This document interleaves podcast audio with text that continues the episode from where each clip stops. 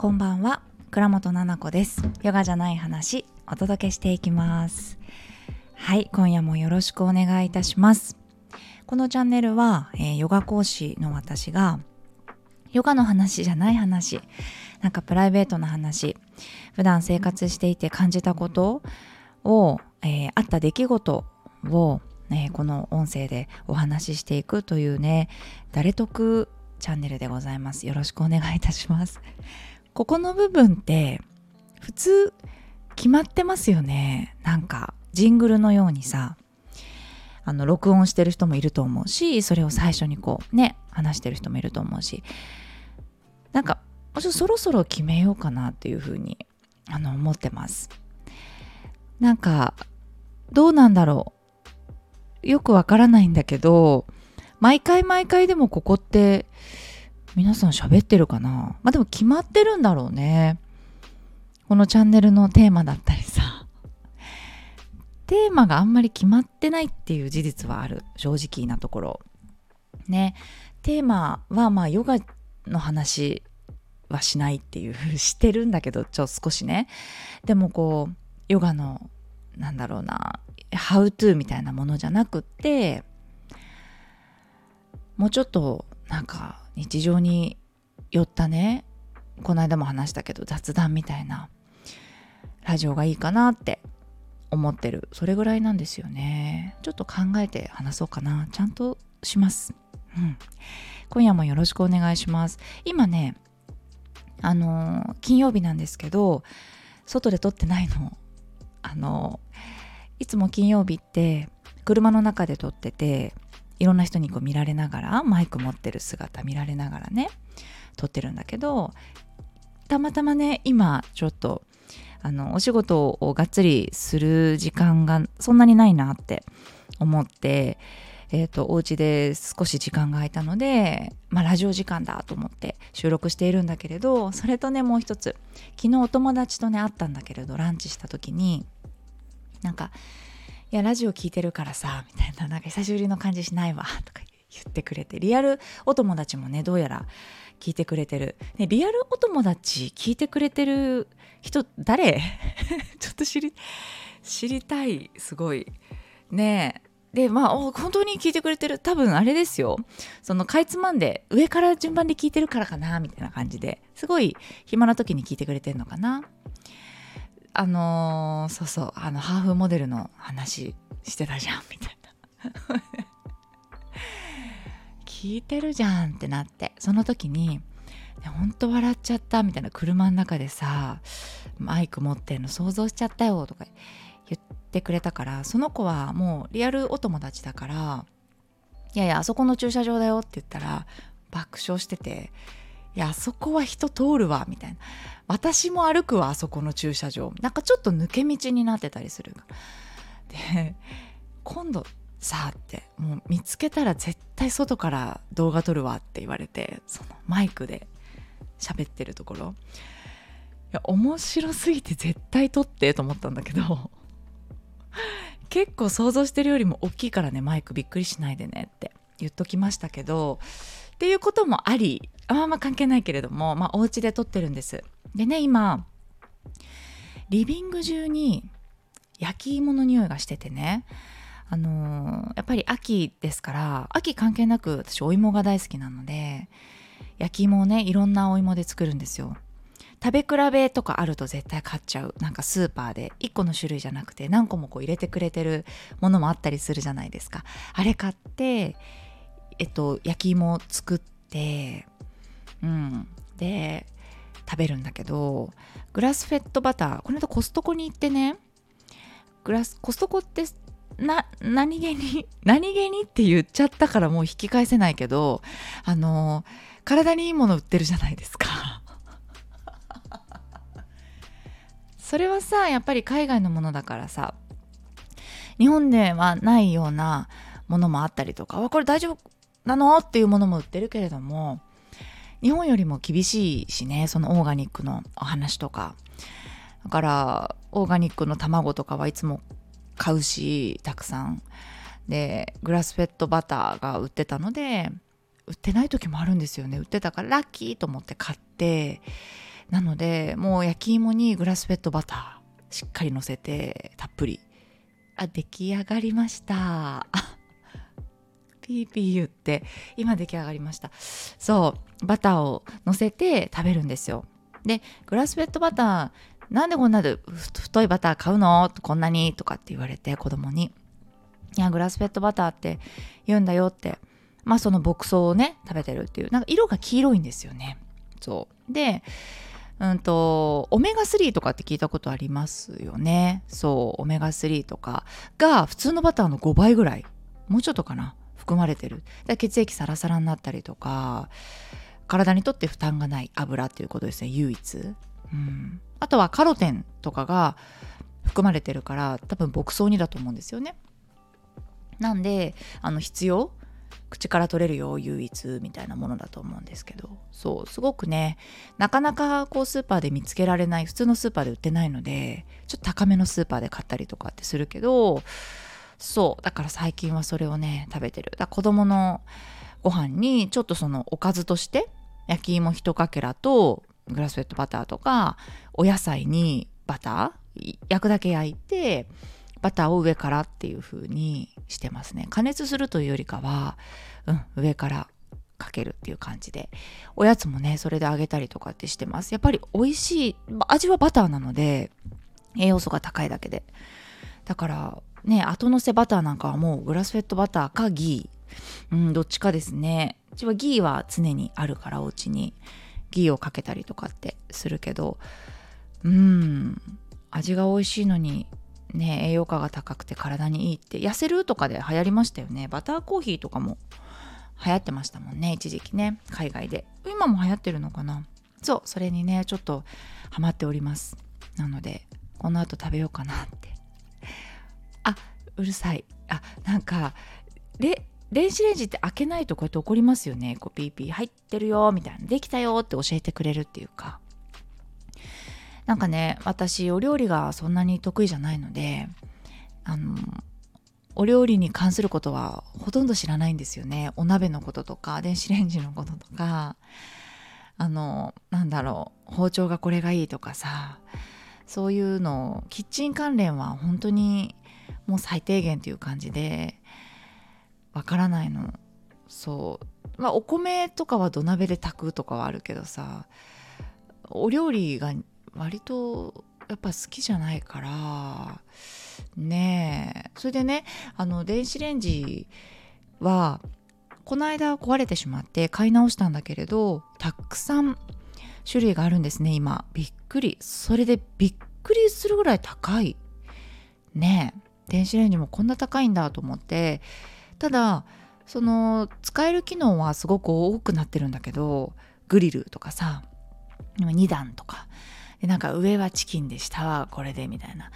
で同時にできちゃいます。4品みたいな。えー、そで魚も焼けちゃいますからその魚グリルはあの洗わなくていいみたいな書いてあったんですよ。いやもう買いたくなっちゃうなってなるんですけど冷静になったわけですよ私も。ヨドバシカメラに行ってるんですけどいつもの。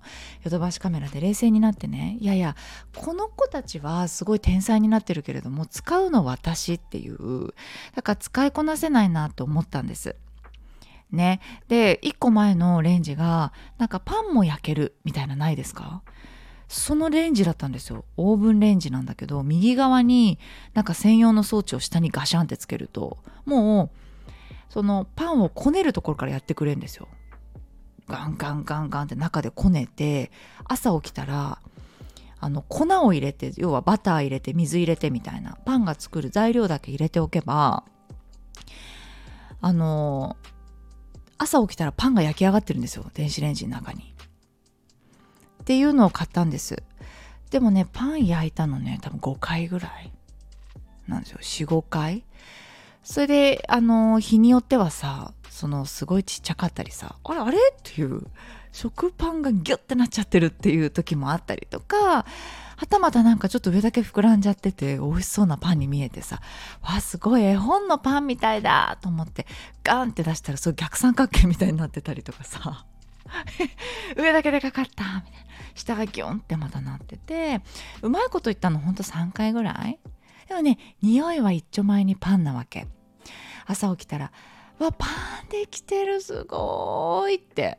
寝起きでねいい匂いと思って開けたら逆三角形なんだから。どういうこと？匂い損？ちょっと見てって。みんなに見て見て見てって。子供たちに。すごいことになってるパンの形って。食べてみようって。あーちょっと半分より上かこれは。とか言って半分より上をね出したりとかってしてましたから子供に。三角形のね下の三角はこう切ってですね上だけ出したりとかして。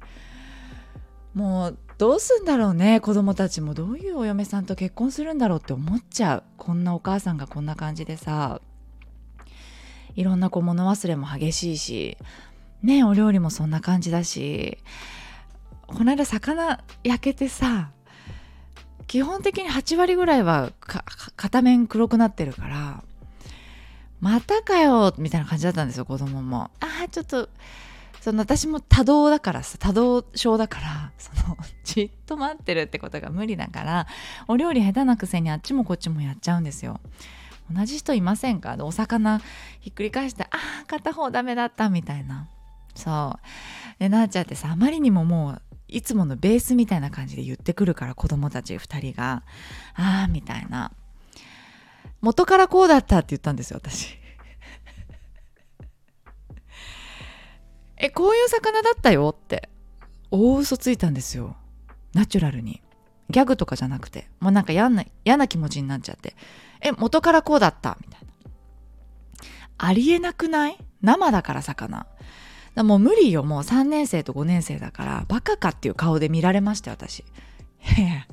別に大丈夫だよ。食べたら美味しいからって。言ってくれたの。お兄ちゃん優しいなって。2人とも。この魚好きなんだよなって言いながらすごい食べてくれてね。最強味噌もさこう綺麗に取るんだけど私キッチンペーパーで。ねえ。でもやっぱ焦げやすいよねって言いながら。味噌ついてるからねって。すぐさ物のせいとか人のせいにすんのよ。それでなんかちょっと免れるっていうかさ何から？ねえそういうところある。だから心配になっちゃうねお母さんこんなだから大丈夫かな？なんかそのやっぱりねお嫁さんにしたいなと思う人のハードルが上がっちゃってないかな？なんて思ったりしてますけどそれはそれでいいですねはいということでねレターをお読みしたいと思います たくさんいただいてますよ。嬉しい。ありがとうございます。あ、レター読んでいただきました。奥美さんからまたもらってました。ラジオネーム忘れっていました。奥美です。あ、奥美さんからレターだったんだよね。ママ友でもレターを送らせてもらった奥美さん。レターを送りすぎいやいや、全然全然。たくさんください。ラジオを通してレターを読んでいただけることで、なのこさんとお話ししているような気持ちになれてとっても嬉しいです。え、そんな気持ちあるの？私、ラジオにね、送ったことないメール。でもドキドキしそうだななんかあの自分が読んだ文章をさ誰かの声でね音声を載せて読んでもらったらドキドキしそう。ななこさんのヨガじゃない話。そのままでも全然いいと思います。そう。私奥美さんのこの文章を見てあのそのまま言ったんですよ。なんかヨガじゃない話。そのままでいこうって。ね自己肯定感のお話も聞けるようになるのも嬉しいですね。だって。もしタイトルを変えるとするなら「徹子の部屋」ならぬ「七子の部屋」いかがでしょうか？オープニングのソングもあの曲流れたら受けます。笑い。すいませんふざけすぎました。息子さんの YouTube の紹介の仕方も楽しそうでしたね。娘と2人で葉っぱ飛んだ葉っぱ飛んだと楽しくインスタのストーリーズも見させていただきました。ゆるそうに思えるこのラジオ私は大好きですよ。これからもいろんなお話聞かせてください。嬉しい奥美さんありがとうございます。どうする？なんだこのなんだこの部屋ちょっと待ってデスコの部屋見たことないのよ。どうやって言うんだろうね。徹子の部屋とか言わないのかな徹子さんって。七子の部屋って言って。あの音楽流れちゃってねルールルってね。いやーで頭からアメちゃん出しちゃってね。面白そうですけれどもびっくりされちゃうから。ねちょっと封印させていただきます。そうそう息子さんがうちのお兄ちゃんがね YouTube の紹介の仕方をインスタのストーリーズでね流したんですけどあれねあのリビングも少し後ろにこう観葉植物だらけなんだけどうちいろんなところにあるんだけどそれをこう一箇所にまとめてあのお話をする YouTube を最近撮ってるんですよ。今1個だけ上がってんのかな？でね本当はそうそう水曜日にアップする予定なんだけどちょっと YouTube をやってくれてる方があのお風邪ひいてしまってあのちょっと編集が遅れております そんなことまで言っちゃっていいですか？編集がね遅れておりますからお待たせしてしまってすみません。そう、もう一個ね、あと産後うつについてのお話なの。それはね、本当に聞いてもらいたくて、そう今までちょっとエクササイズメインだったりしたんだけど私がこうやってラジオで話してたり普段やってることにちょっと近いようなあのうつってそもそもこういうもので産後うつでこういうことするといいと言われてるよっていうこととかねメンタルの話とかマインドの話も YouTube でしていきますからそうそう見ていただきたいんだけどね。それを撮った時にソファーの上に私が座って合ってるよね。ソファーの上に座るよね。ソファーの上に座ってでお話しするからさなんか背景どうしようと思ってなんか葉っぱとか置いてくださいって言われて。そんなことまで。葉っぱとかこのように置いてくださいって言われてあ分かりましたって言って葉っぱ置いたりしてたらねあ何これ？ってお兄ちゃんが帰ってきて。今ママ YouTube 撮っててなんかあのヨガやってたんだけどお話しするやつをしたんだよ座ってって言ったら。あそういうのやってるよね YouTuber って。でお兄ちゃんが見てるなんか多分コムドットなんだけどそれをなんかあなんか喋るやつやってるよ。こうやって座ってやってるみたいな。ちょっと「えママどうやってやってんの最初」って言われて「あ倉本七子です。ヨガ講師の倉本七子です」ってやってるって言ったら「ちょ全然ダメだよ」って。ちょっと俺今やるからさって。教えてあげるねって言われて。やっぱねあの勢いが大事だからって言ってくれたんですよ。元気にやった方がいいよって。じゃやってみてって言って。言ったら完全にパクっちゃってんのよ。なんかコムドットって知ってますか？有名な YouTuber 知ってますよね？知らない世代かみんな。ごめんなさい。世代同じかなと思ってて勝手に。で子供たちとか、まあ、若いね10代20代の方にすごい絶大な支持なんですけどコムドット。なんか大和健隆みたいなちょっと絶対名前違うな。とかを言うんですよ最初に。大和健サトシ通るみたいなのをトントントンってこうやって言ってくんですよねで5人か6人か7人ぐらいいてそれを順番に言ってくんですよねでなんか「コモドットです」みたいな中でなんちゃらかんちゃら今日はやっていきましょうとかって言うらしいんですよそれお兄ちゃんやってくれて「7個!」って言ったんですよ一人「7個7ドットです!」って言って言っててなんとか今日はやっていきましょうって言って手やったら葉っぱがペンってその観葉植物を周りに置いてたんでその葉っぱが指でパーンって切れてですね。その葉っぱがシューンって飛んでもう最悪と思って。やめろと思ったけど可愛すぎてもう許しちゃいましたけど葉っぱ飛びましたね。一生懸命教えてくれたんだけどちょっとごめん。カットカットって。ママできないよそれ。7個ってやっぱ言えないからって。一人だしね。その勢いで言う時ってやっぱり人数必要なのよ。7個はちょっと一人はなーって言ったらそっかってでもママいい感じだよって。言ってくれるから、うん、ありがとう。いつもね、すごい、うん、ママいいよいいよって、すごい、あ、いい感じじゃんみたいな。言ってくれるんですよね。最初ね、YouTube やった時子供たちに見てもらって、ああ、いいねいいね、みたいな。あの、その YouTuber っぽくこう、なんていうのかな、文字が出てきたりとかもすごいね、みたいな。で、ママの喋りがちょっとな、みたいな。いやいや、私それしかやってないのよと思って編集はその私は一切やってないから私がダメなんじゃんと思ってじゃあそしたらやっぱ元気が足りないみたい困っちゃうね元気足りないって言われて。やっぱ無理やり元気出すって難しいですよね。私これぐらいの元気だからさ普段。そうだからちょっと難しいなって思ったけど頑張ってやってます YouTube も。ね。あのー、この間ね祭日水曜日。うんそうそうおととい水曜日ね。あのイベントに出させてもらいました。コナミスポーツのヨガのライセンスのねあのオープニングイベントっていうことで銀座の大きいコナミの本社でやらせてもらったんだけどスタジオがついてて。そこでやっぱりそこのまたね方になんだかそのなんか空気感独特ですよねって 言われて。え独特ですか？いや他のやっぱりヨガの先生が私分かんなくて違うみたいですどうやら。だか私とその一緒にコラボレーションさせてもらった春菜さん歌手の春菜さん大竹春菜さん。と私のこうなんか波長というか波動なんて言ってたかな？波動って言ってたかな？波動がなんかもう似てるしなんか合ってるんだよね妙にって。絶対合うと思ったんだよねってその人がこう引き合わせてくれたからやっぱ合うしなんか落ち着いてるよねとか言って慣れてるねってそのイベントもほとんど緊張しないでなんかあの本当にすっごいプロのカメラで撮ってもらってるからモニターが私たちから見れてどうやって映ってるかっていうのは見れるんですよね。で春菜さんとこう自然と喋っててパッてモニター見たら2人ともあぐらからこうなんか後ろに手ついちゃっててすごいリラックスしちゃってたんですよ。やばいやばいやばいこれたくさんの人に見られてるんだと思ってシャキッとこう自分のモニターを見てねシャキッと座り直したんだけどやっぱそれぐらい一緒にいてこう居心地がいいというかだってお会いしたのまだ2回目なんですよ。なんだけどこう沖縄行かない？みたいな感じだったりとか。なんかすごい会うっていうかそう言っていただいたりとかもしてね。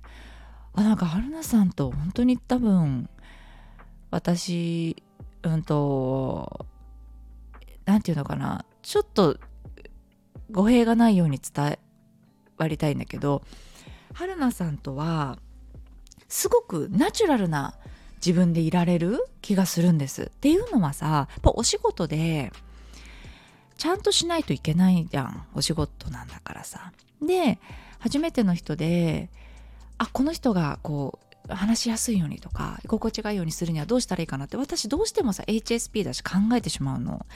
とかこの場所ではこういうふうになんかした方がいいかなとかこういうテンポで喋った方がいいかなってテンポとかもさ合わせるんだよね私。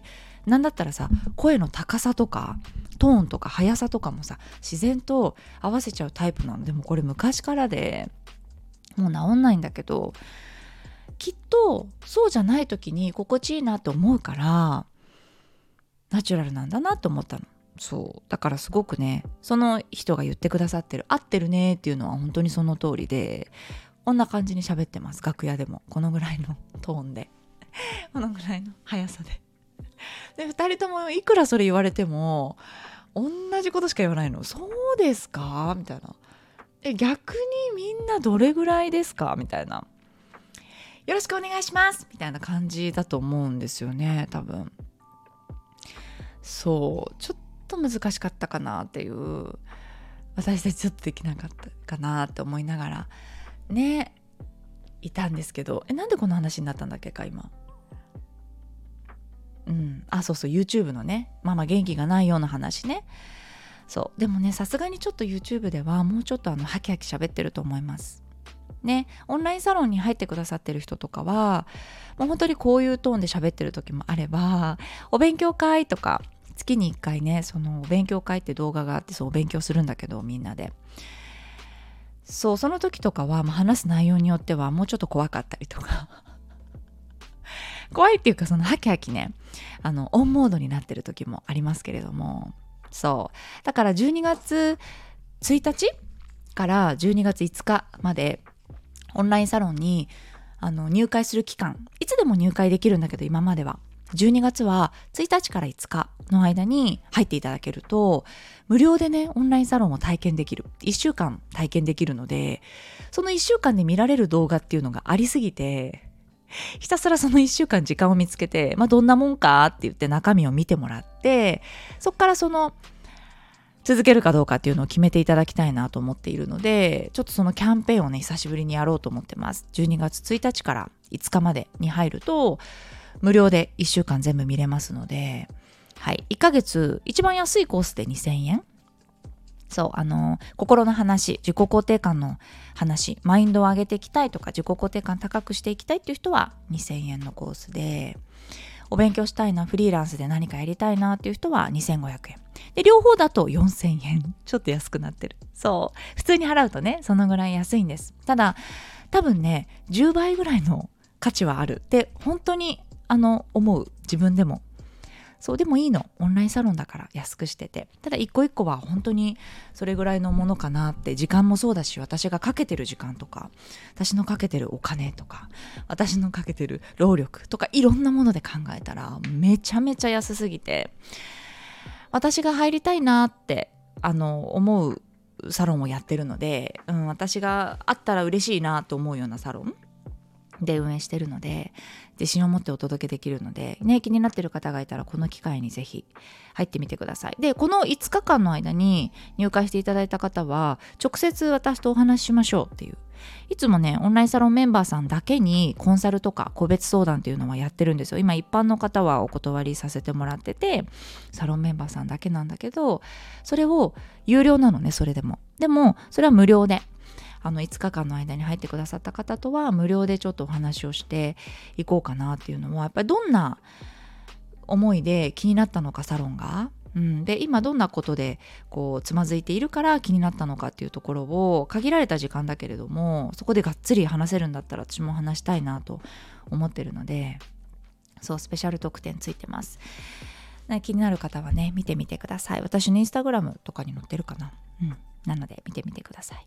はい。ということでありがとうございました。レターもね、まだまだ募集しております。いろんなレター来てますので、ちょっとまた今日長くなっちゃったので あのー、なんか、ちょっと私今日何喋ってた？